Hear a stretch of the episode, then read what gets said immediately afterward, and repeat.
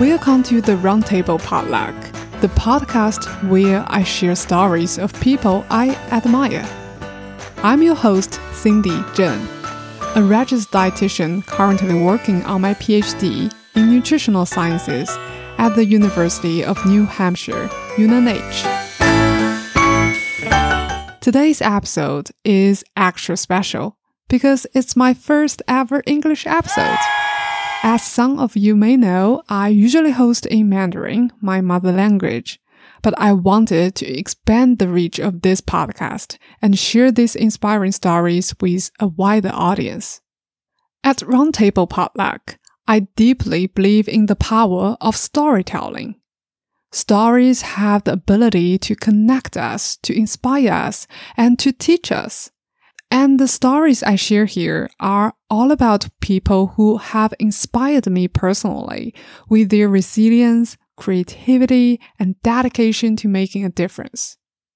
In this episode, I had the pleasure of interviewing a colleague of mine who is also a podcaster, Jason Alme.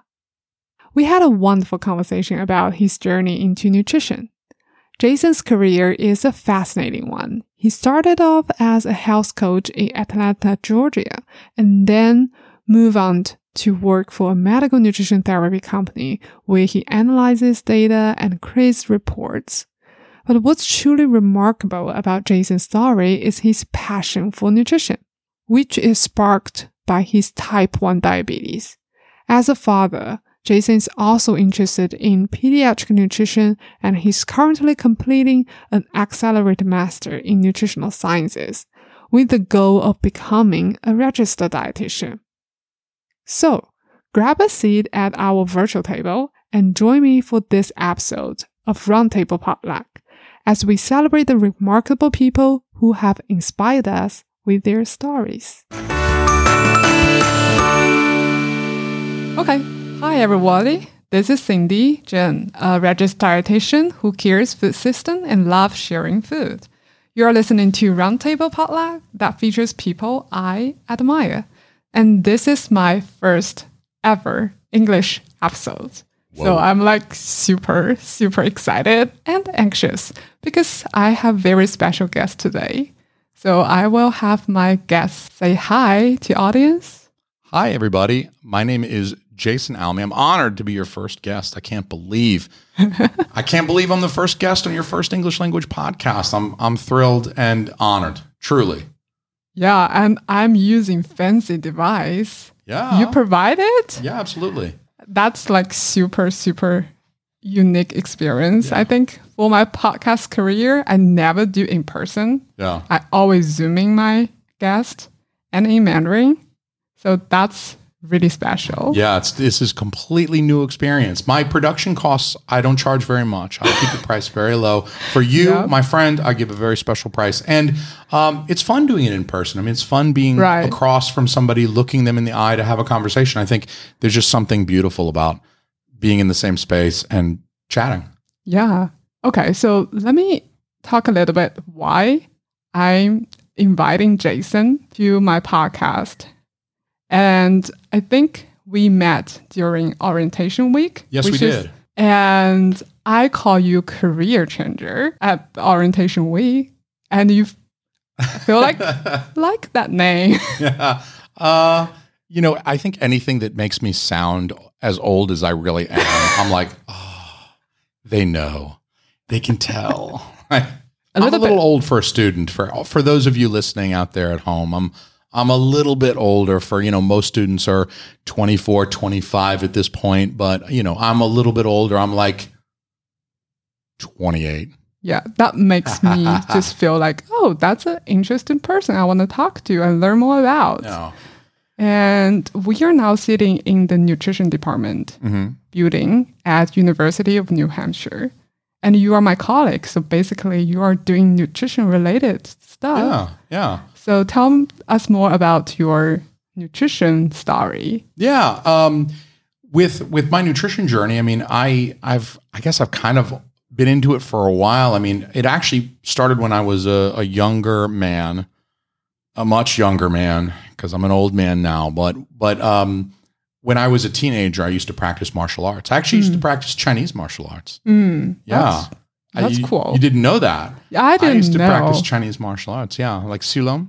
Mm, um, some northern style, some Cantonese style, uh, and and that was a lot of fun. But so um, at the time, I thought maybe if I um, if I improve my nutrition, it might improve my performance in athletics, specifically martial arts. But like I wanted to increase my cardiovascular capacity so I wouldn't get winded so quickly. Because you know when you're sparring with people and you're like rolling around on the floor trying to do jujitsu, it, it Yeah. wears you out pretty fast. You're like. so I wanted to improve my my performance, my cardiovascular ability. So I started looking into nutrition a little bit, but I was young, I was dumb, and um, really, I just didn't. I just quit eating fast food and drinking soda. That was pretty much it. Like I didn't do anything too special. So Okay. it wasn't huge, but it was an improvement. I mean, you would. I think most nutrition professionals, such as us, with Right. dietetics degrees, would would say that stop eating fast food and stopping eating uh, drinking sodas. That's a good improvement for people to make if they do those things. So I don't think it was a bad thing. I just wasn't real smart about it. I just kind of cleaned up my diet a little bit, and then um, I really, you know, I still did some dumb stuff. Like I used to skip breakfast a lot. Um, in high school, especially, I just didn't eat breakfast. I wasn't super hungry in the morning. I'd rather Right. sleep 15 more minutes. So then I'd, I'd just skip breakfast and go to lunch. So I still did some dumb stuff. But then, um, right after college, the, first time when I went to UGA, Hmm. I got into uh, bodybuilding competitively. Like, uh, I'll show you pictures. Wow. I'll show you pictures. Uh, I used to do competitive bodybuilding and um, at pretty high level, and and so I got into nutrition a little bit more because of that. But even that's not very healthy. Like bodybuilding style nutrition, it's like not Is it very. Protein powder. yeah, I ate a lot of protein powder. A lot of- I mean, I ate a lot of whole food protein as well, chicken breast, beef. Right. I ate red meat every day. Wow. Yeah, so that's not. I mean, it's not bodybuilding nutrition is not the same as like good nutrition for health outcomes. You know, like we don't recommend as dietitians, we don't recommend people eat red meat every day. But No. when you're eating, but I was eating 250 grams of protein every day. I was Yeah. almost 300 pounds. You're not going to believe it when I show you this picture. Okay. Let me see. You're not going to believe it. You just, it's going to blow your mind. I have to go way, way back because uh, Okay. I stopped competitive bodybuilding in early 2017 Oh. when I came to University of New Hampshire because I had a heart condition. Oh, Cardiomyopathy. They thought I was going to die. I Oh almost God. didn't. I almost didn't make it to this interview, oh my god. Oh, but I made it. I made it. Yeah. Yeah. Good thing. Eventually. Yeah, I smartened up. But so so with bodybuilding, I mean, it's very much like form over function. It's like what you look like. It doesn't matter. Bodybuilders don't worry about their LDL, their HDL. They sometimes worry about their blood pressure a little bit, but mostly it was about having a certain look. So even though I was more into nutrition, it was really about looking a certain way. Um, it was about like being a certain size, about being a certain like leanness. right. And I feel Oh. like your nutrition journey story. Wow. Yeah, I mean, I, I'm not lying. I was 270 pounds. Let's see if I can find one on That's stage. a photo I feel like I see on the social media if they are trying to promote a certain products or So- gym membership. I will. that one's me. Oh my god. Now look at how much bigger I am than all those dudes. I'm like I'm like standing a head taller than all of them, Yeah. and uh, like just legs, shoulders, everything bigger. That's what I used to do. So that's that's me wow. in 2016. That was me in 2016. And um, yeah, I mean it's that's so I got into nutrition a little bit more from that, but even while I was doing that, you know, you know it's not good for you to be eating all that beef. It's a lot of saturated Right, fat that right. comes with that.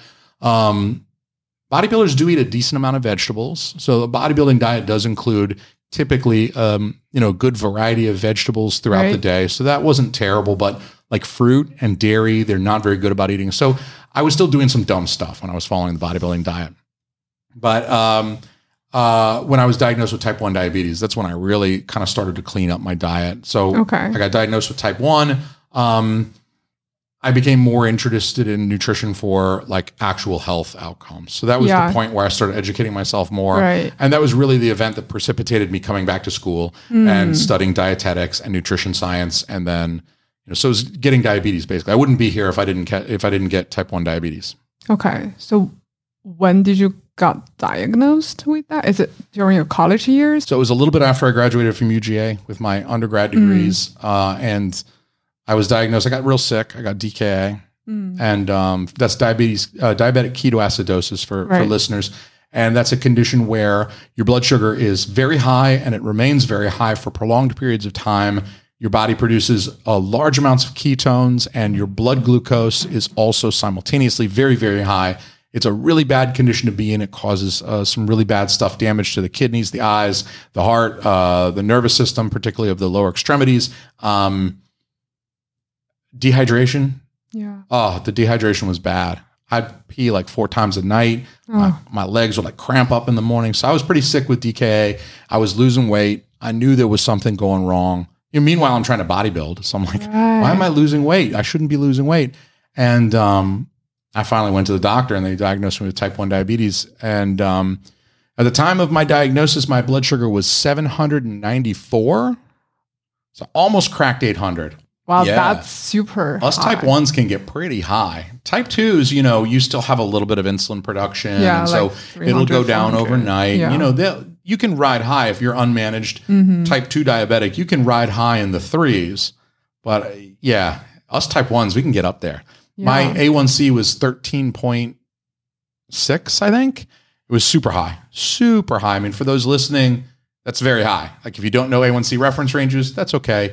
You can Google it, or you can take my word for it. It's super high. You don't want to be 13 point something. That's absolutely, it's like triple where you want it to be almost, you know? Right. Um, yeah.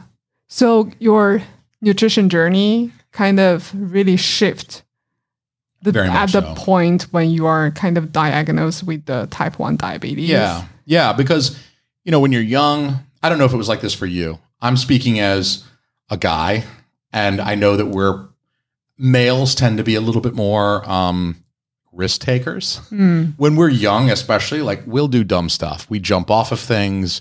We'll do backflips off of stuff. We'll ride dirt bikes off of over things. Over like we'll just do idiot stuff. Like that's just it's in our DNA. It's like it's on Yeah. the Y chromosome for us to do dumb stuff, especially when you're young. When we're young, so you live a certain way. Like right. I'm 22. I'm 23. Nothing's gonna happen to me. I'm gonna live forever. Right Right. uh, death is a long way off.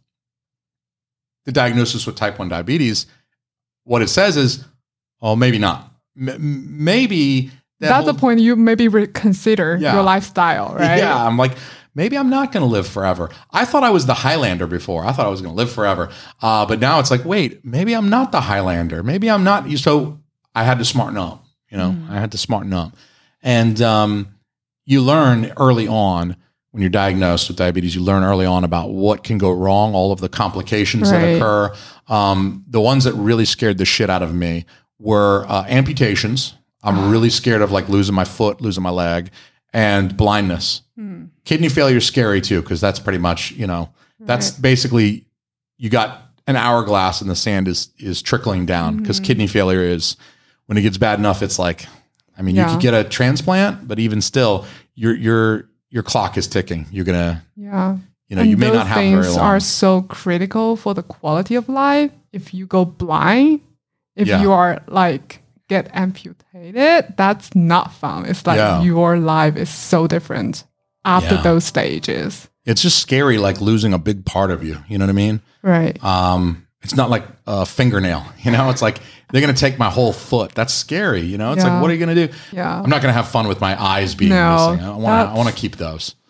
Okay. So I think now listeners learn a bit more about you. You are career changer. You Career changer. Yeah. Type 1 diabetes patient. Yep. and people not know you are you're also a dad.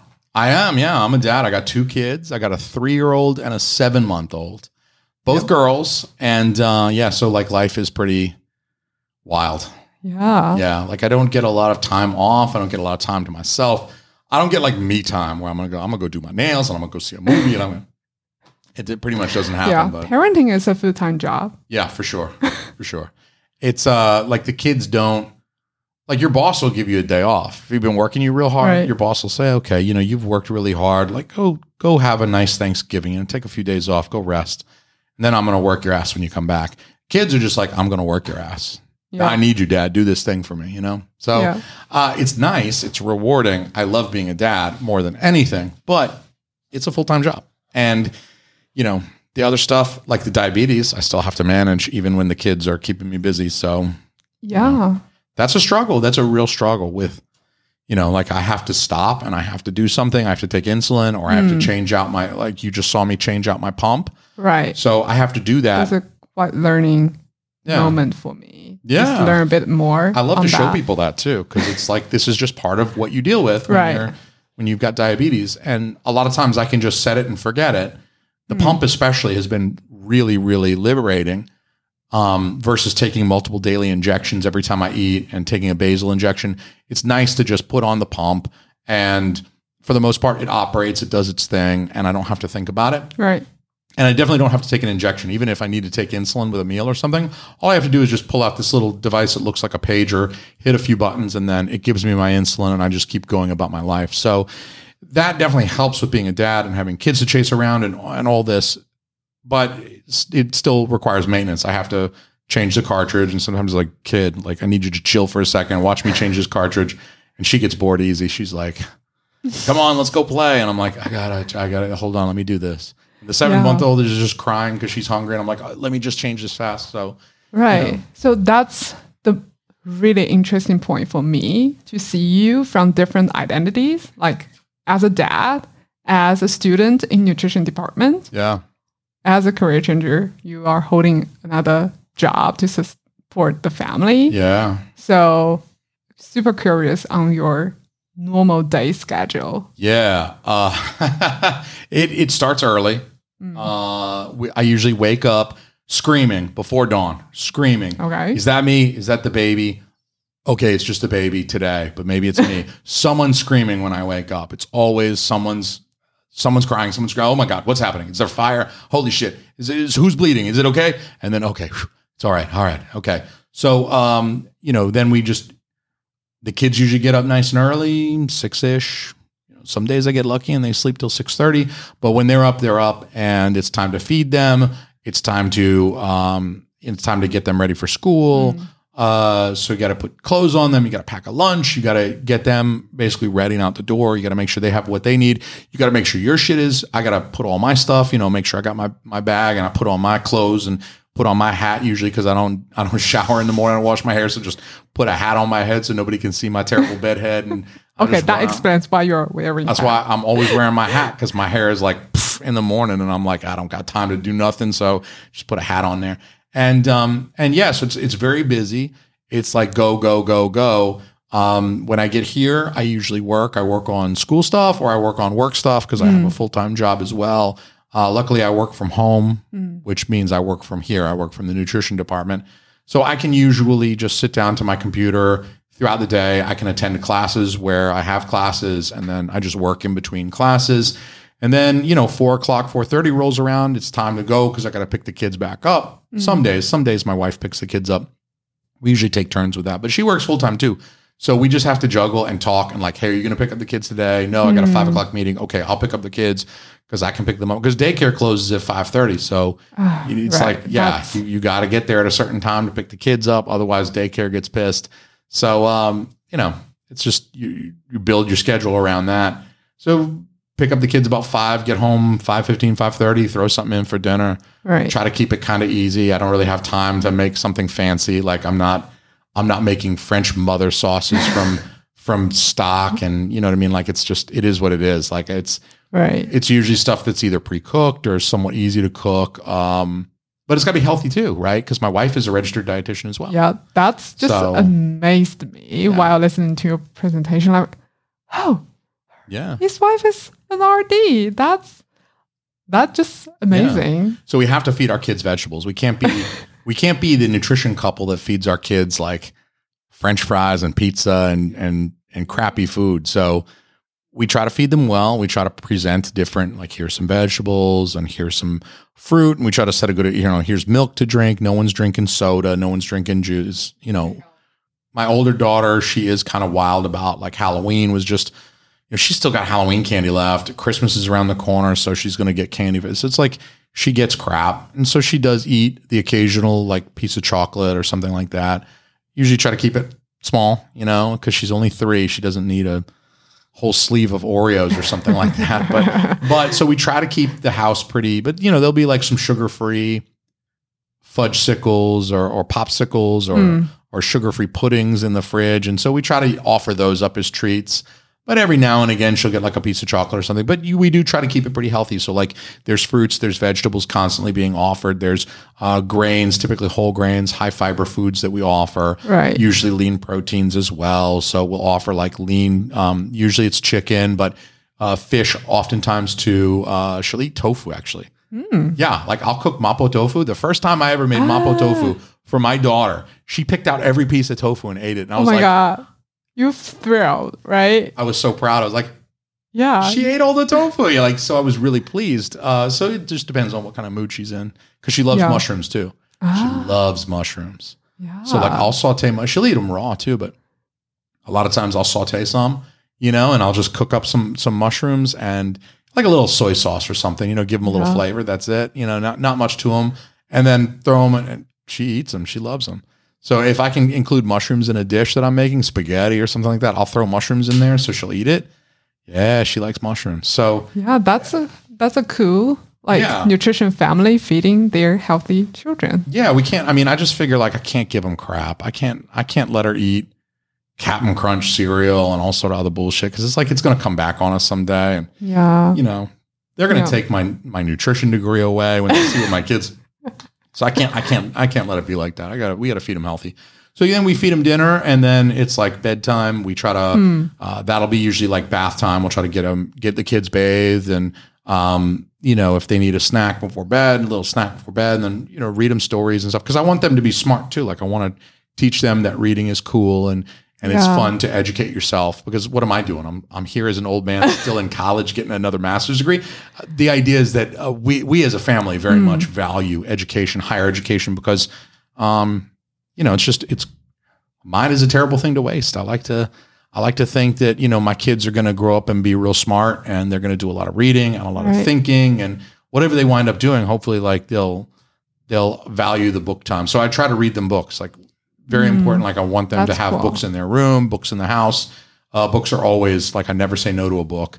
So um so we read some books and then you know it's bedtime and then I have like an hour or so that I can get some work done if I need Oh, to wow. usually I have like about an hour and I got to get everything done in an hour. I got to do some schoolwork or I got to do some work work or I got to shower myself or I've got to um, make the coffee for the next day, do the dishes, Mm. fold laundry. I mean, all of that stuff gets pushed off to the end. And so usually I'm like half, a, half awake, like, you know, like trying to work or trying to like, Yeah. You're taking several full-time job. yeah, it's a lot. It's That's a lot. really a lot, but impressive in many ways. yeah. And I, I'm kind of curious because you're speaking about the, you know, nutrition education in your family, kind of how you feed your children. And I think nutrition education in the fa- U.S. like Yeah. family households Yeah. is something people maybe really didn't emphasize in many ways. For sure. Do you feel like you and your partners like interaction with other families, like your friends? Yeah. Is it? Do you see different because of you two are having the nutrition training? Yeah, yeah, that's a good point. Uh, I do, I do see some stuff sometimes, and like sometimes my wife and I will be coming back from somewhere, and it'll be just us. We're in the car. I'm like, "Did you see what they were feeding that kid? Did you see? Oh my god, that kid had a whole plate full of this. Like, did you see that piece of cake they gave that kid? And there was nothing but pizza there, and that was cheese pizza and pepperoni. They didn't have a single vegetable, and so it is like, um, it makes me reflect on like food culture, like different uh, places have different food cultures and i think you know the united states definitely has a food culture and um, you know there's there's individual food culture subcultures within the united states like southern food Right. versus northern food versus like um, southwestern you know you'll find different flavors depending on where you go but uh, one of the things that's really kind of universal across the united states is that everybody owns cars Mm, the the cities are not usually walkable no. and so you have to commute from wherever you live to wherever you work or go to school. Right. And um, there's a lot of like food options along the way. There's fast food places, there's pizza places, Yep. there's vending machines even here on campus, there's vending machines. And what do you put in a vending machine, right? You don't get broccoli in a vending machine. There's No. no hummus in there. It's Snickers, it's fruit snacks, it's Yeah. uh, it's like candy bars, it's potato chips, it's a bunch of crap. And so c- convenience stores, gas stations, places like 7-Eleven, Cumbies, I mean, they might have a little bit of here's a little section with some Like fresh fruit. bananas. Yeah, here's an old banana that looks like someone stepped on it. You know, it's not it's not even like appealing. It's like, oh, that looks oh, that looks crap. Like, I don't want to eat that. So it's it's I think it the food culture really does kind of push people toward convenience foods. I think the uh, I think other aspects of the culture like staying so busy, work, school, working some more, going home late, staying at work late. People don't take the time. I don't think they take the time to cook. Yeah, I don't think people do so a lot important. of. It's Yeah. so important, and I think a lot of people will get something on through the drive-through on the way home, or they'll order a pizza out of convenience. I think there's a high emphasis in the United States on convenience foods versus other countries where people do more daily shopping. They'll buy more fresh produce that day that they'll consume that day, and um, they'll spend more of their they'll spend more of their annual income on food, which means they get healthier, fresher food, and they do more of their own food preparation, so they don't eat as much processed fast food, Yeah, convenience food, prepackaged vending machine. That's the stuff that I think people really should be avoiding. But I think in the United States, there's yeah. you don't have to look very far to see somebody eating a bag of chips or drinking a soda or or something like that. That um, you know, so like there's a lot of families like we'll go to birthday parties or we'll go to like you know the uncle, the cousins, whatever. They're having a Christmas party, they're having a Thanksgiving, and it is kind of like holy moly, like they have a lot of dessert, like they got like all those tray cookies sitting out for the kids, and the you know it's like so it's a lot of just like free eating stuff. Right. That's like wow, like I would eat one of those a week.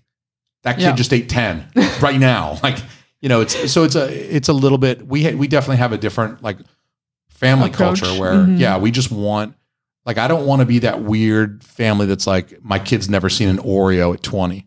Mm, I want her to have normal Halloweens. right. I know family is going to get her give her a present, and if it's got a, like a little Snickers or something, Mm-hmm. I, I don't want to take that away from her. Yeah, So it's like I want my girls to grow up with a healthy relationship to food that's super and- important. yeah, be able to treat themselves, be able to enjoy something from time to time Right. without having like a weird, like I don't want them to have a psychosis about Like it, but I don't want them to go. with the healthy food. Yeah, That may be the kind of mindset you have when you are doing the bodybuilding. Like food is just feeding that's me all it was. for Yeah. energy, but the joy of food part is really you're not even thinking about it. Yeah. It's more like how that works. for the my body. bodybuilding eating was real dysfunctional. I Mm. mean, because I was eating every single meal was rice with broccoli and grilled chicken, nothing to it, not fun, just get it down, eat it, and then the clock starts for the next meal. And um, once a week, I'd have a meal that was totally free, free eating. Okay, that's kind of cheating Friday was a- thing. like one meal, one Okay. meal, not have a whole day. Like some people do whole day. Bush league, they're they're they're they're never going to get far in bodybuilding if you do a whole day. Mm. One meal, but that one meal, I ate like a raccoon with rabies behind a golden corral in the Wow. dumpster behind a golden corral. Gosh. I ate because I was just so it was like the dopamine when it hit my brain. Like I just didn't get any of it all week.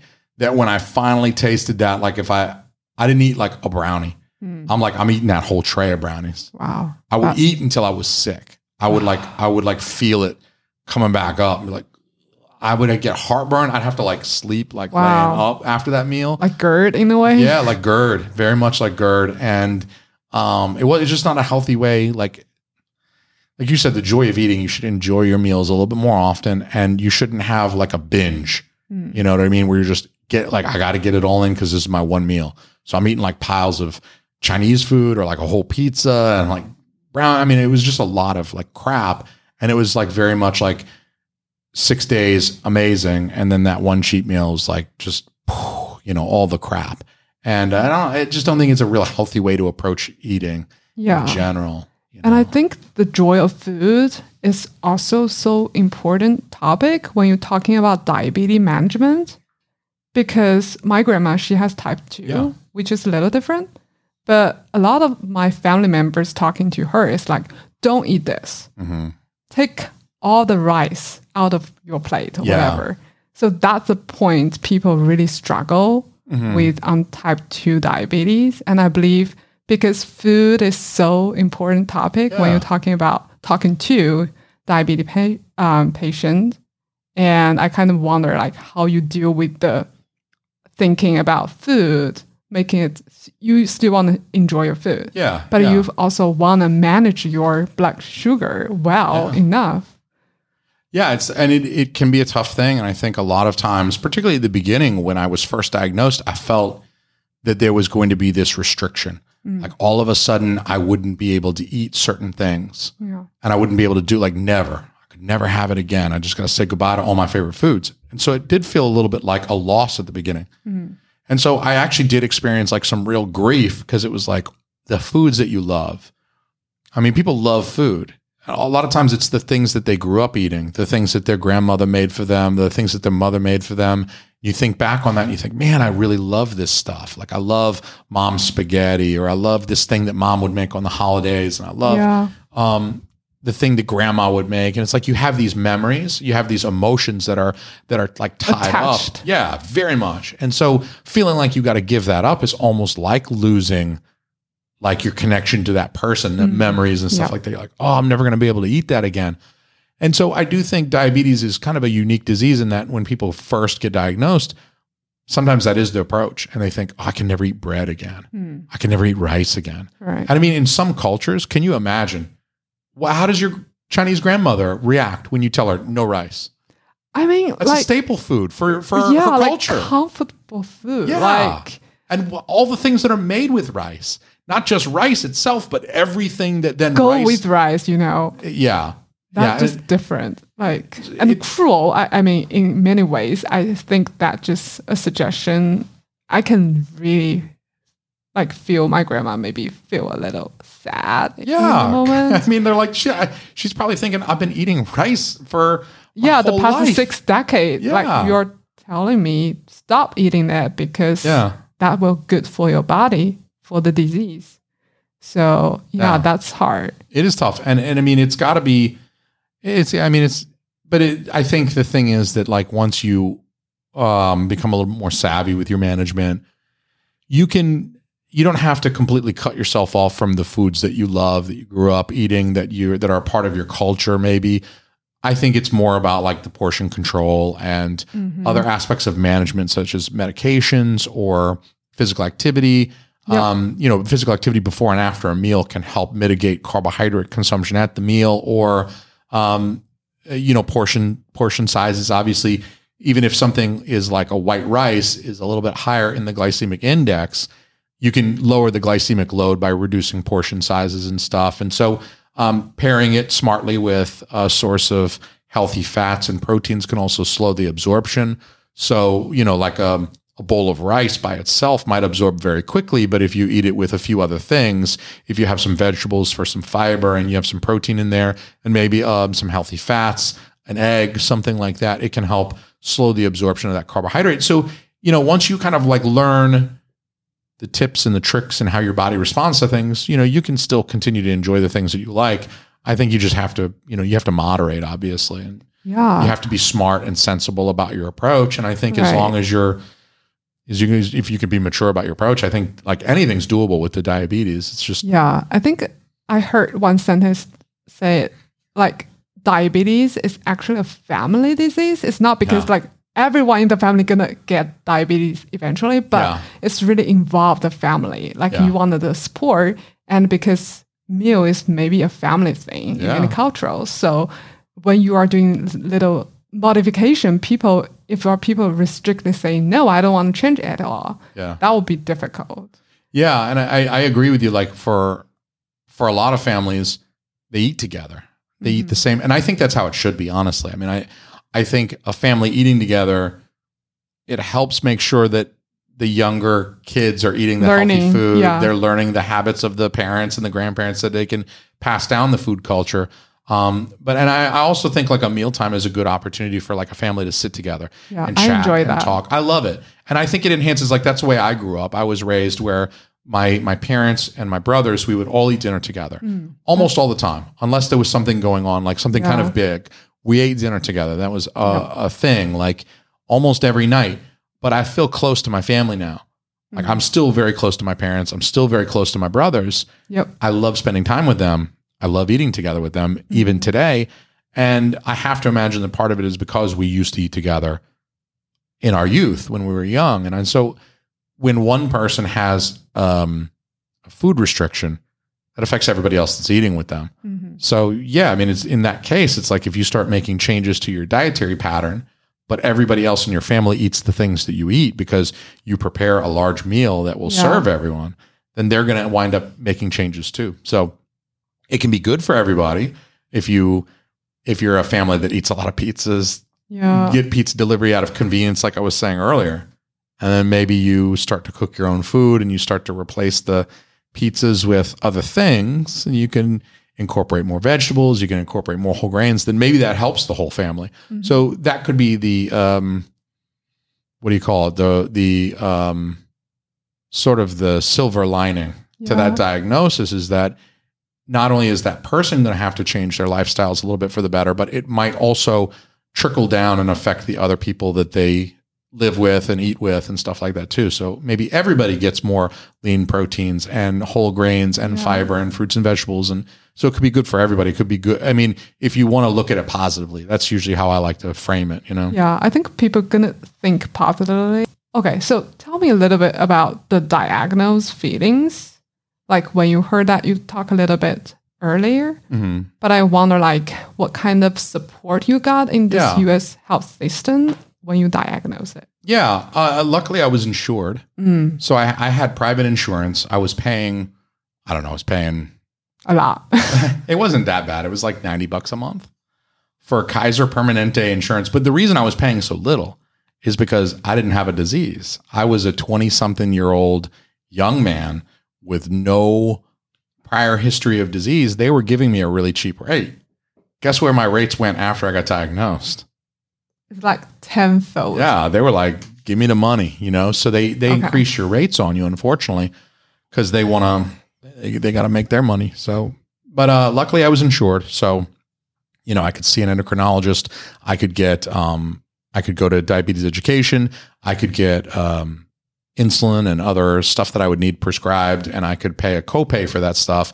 And so it really wasn't that bad. I think the actual like if you if you have insurance, I think the support system is usually very good Mhm. um, because insurance will usually pay for you to go see an endocrinologist. They'll pay co- they'll they'll pay for uh, the copay for your in, uh, your insulin because they don't want to pay for kidney failure, dialysis. They don't want to pay for amputation, prosthetics. Yeah. They they they would much rather pay to treat the disease up front, get your A1C low, you know, and then then have to pay for the complications down the line because those will be way more expensive. So I think you know you you definitely have a little bit tougher if you're not insured because it's going to be hard to see a doctor.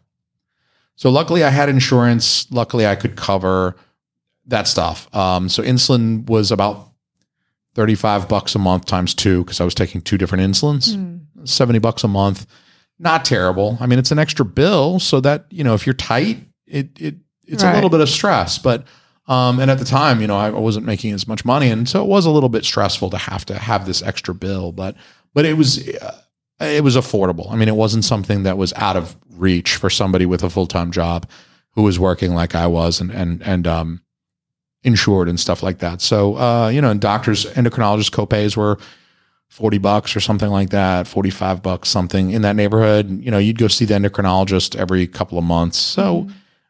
costs were very manageable. The support was there. Um, But in- what is hard for you at that time? well, um, I think difficult was like adapting to everything. Mhm. It was like a lot. It's a lot to learn. I have to check my blood sugar. I wasn't on the insulin pump back then, nor was I on a continuous glucose monitor. So I didn't have the CGM and I didn't have the pump. Yeah. I had to check my blood sugar multiple times a day, finger stick, yeah, with the with just a regular glucose monitor. I had to carry that around, take it with me everywhere. Um, I had to remember it. I used to leave it places and then have to like turn around and go back because I left it at the restaurant or something. Um, I had to carry around insulin. I had to carry around syringes. I had to carry around spare syringes in case the syringe broke Okay. when I was trying to put it in to get. I Uh. couldn't give myself insulin, so it was a lot of stuff to think about and to have to deal with. So Mm-hmm. it was a little bit burdensome at first, uh, like learning how to deal with all of that stuff. So uh, that was kind of a pain. Uh, family was mostly very supportive, but you know, at that point in time, I'm an adult, so it's not like my mom's doing my injections No. for me. You know what I mean? I wasn't Yeah. even living with my parents at the time, so th- they were very supportive. I mean, they were like they were there more like emotionally. Like, you um, have to, yeah. You had it for a while. It's like you just. right. I don't know if it's easier now or I'm just used to it. I think it may be like used to do something. Yeah. It's like, Yeah. So and I, I, I also have, I mean, I have a CGM now. So I Mhm. have continuous glucose monitoring. I almost never stick my fingers anymore. Um, I have an insulin pump, so I don't have to worry about syringes almost all the time. I never have to think about little vials of insulin. I can just keep everything at home in the fridge and I can just go about my life with these two devices attached.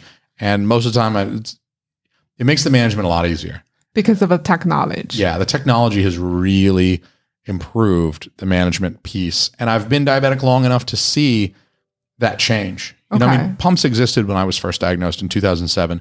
Um, continuous glucose monitors were kind of, they were newer technology then. And um, the recommendation actually from my endocrinologist at the time was like, don't bother with them because they're, they're not reliable enough. Okay. You still have to stick your finger a lot to calibrate them. Yeah. You still have to take insulin injections multiple times a day.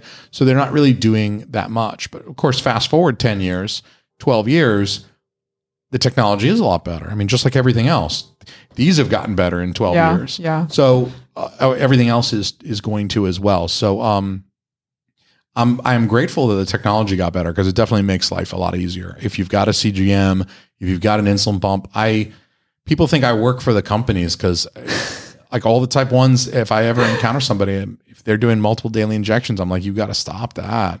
That's old Okay. school. That's dinosaur stuff. Like we don't we don't get home and start a fire with a with a stick like this, like you know, trying to start a fire. You know, you just turn the you turn the thing and the, the stove comes on and then you put the you know you you just click the thing and then you put the pan down and then you can cook your eggs. Um, so the idea is that like as technology uh, changes, like we adapt to it, and there's no reason to do it the old way. Uh, when the new way is covered by insurance and Yeah. Which is super important. yeah, super important. I mean, I think your access to to diabetes technology and your Mhm. access to diabetes treatment, you know, insulin, certain insulins, Right. um, test strips, it's if you're insured, life is much easier. If you don't have insurance, because I for two years I was uninsured, Oh, wow. diabetic. When I first moved up here to New Hampshire, hmm I had no insurance. I was working part time. I didn't work enough hours to qualify for their insurance program.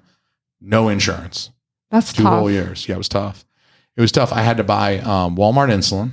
Oh. So ReliOn it- it's a lifesaver. It's not the best insulin in the world, but it's better than dying. So I bought the ReliOn insulin, twenty five bucks per insulin. So that's about fifty bucks a month. So it's comparable to what I was paying when I was insured.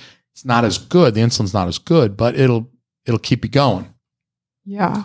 So uh, and then the the ReliOn Walmart brand test strips. Those were also uh, a little bit cheaper. So I would I would use a Walmart meter and I would use the Walmart insulin, and that was I couldn't go see an endocrinologist.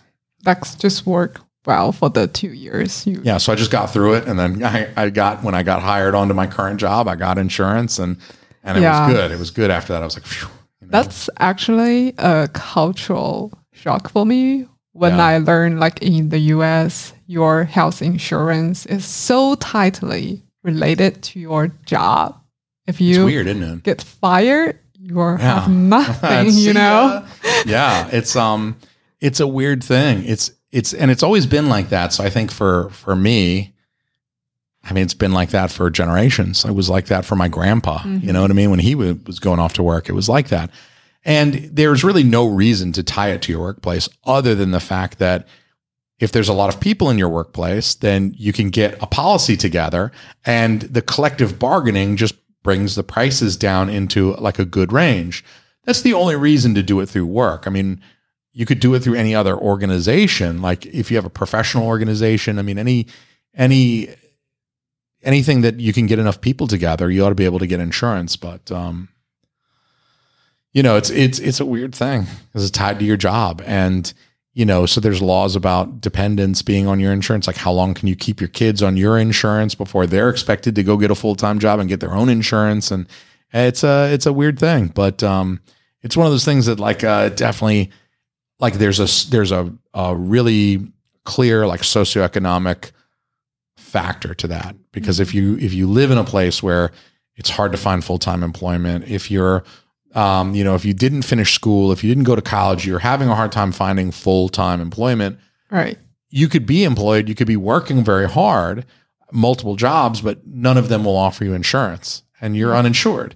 And if you're young and you're healthy, then maybe that's okay.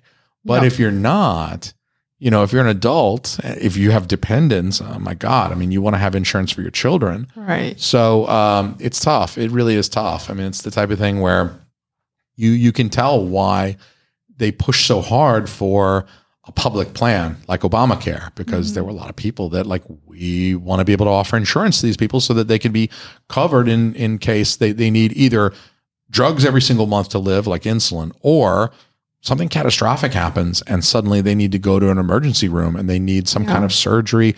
You want to be able to provide these people with what they need. You don't want to just be like oh tough shit you're going to die. Or what's more likely to happen they don't they don't let the people die but they here's your $60,000 hospital bill it's like I'm sorry, I don't have insurance. What makes you think I'm going to be able to afford the $65,000 hospital Yeah. bill if I don't have Kaiser Permanente? I don't have I don't have uh, Blue Cross Blue Shield. Do you think I can afford this? So it's yeah, uh it's that, that number scares me when I receive my first medical bill in my Yeah. mailbox. I'm like, oh my God, I'm gonna pay that much. Did you see my- what it was before they adjusted it? Did they I adjust it think down? that mail said this is not a bill.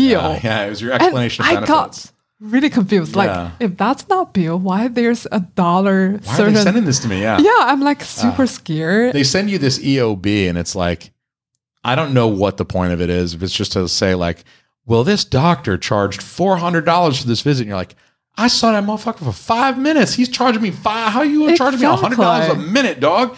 But then you know you see this and you're like, oh well, uh, this was the adjustment, and we paid this, and then you owe whatever the forty dollars, or you're like, okay, forty bucks I can handle.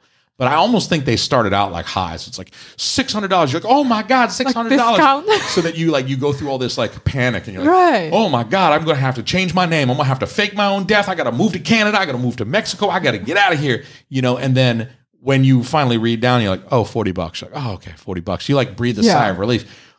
Instead of if they just came out and said, give me $40, you'd be like, no. Yeah. But, it, but if they say, this was $600, you're just like, oh my God, oh my God. Don't worry, I only want 40. You're like, oh, here's 40. You know, you yeah, just- yeah, that's a moment I'm like, okay. they work you psychologically and you're like, oh, it's only 40. Thank you, insurance. You're like shaking their hand. You're like, oh, thank you, thank you, thank you, you know? Yeah. Instead, you should be like, well, what's 40 bucks? Like, why is it 40 dollars? You know? Right. Yeah. I think that's a painful Yeah. topic for people uninsured dealing Yeah. with their chronic disease.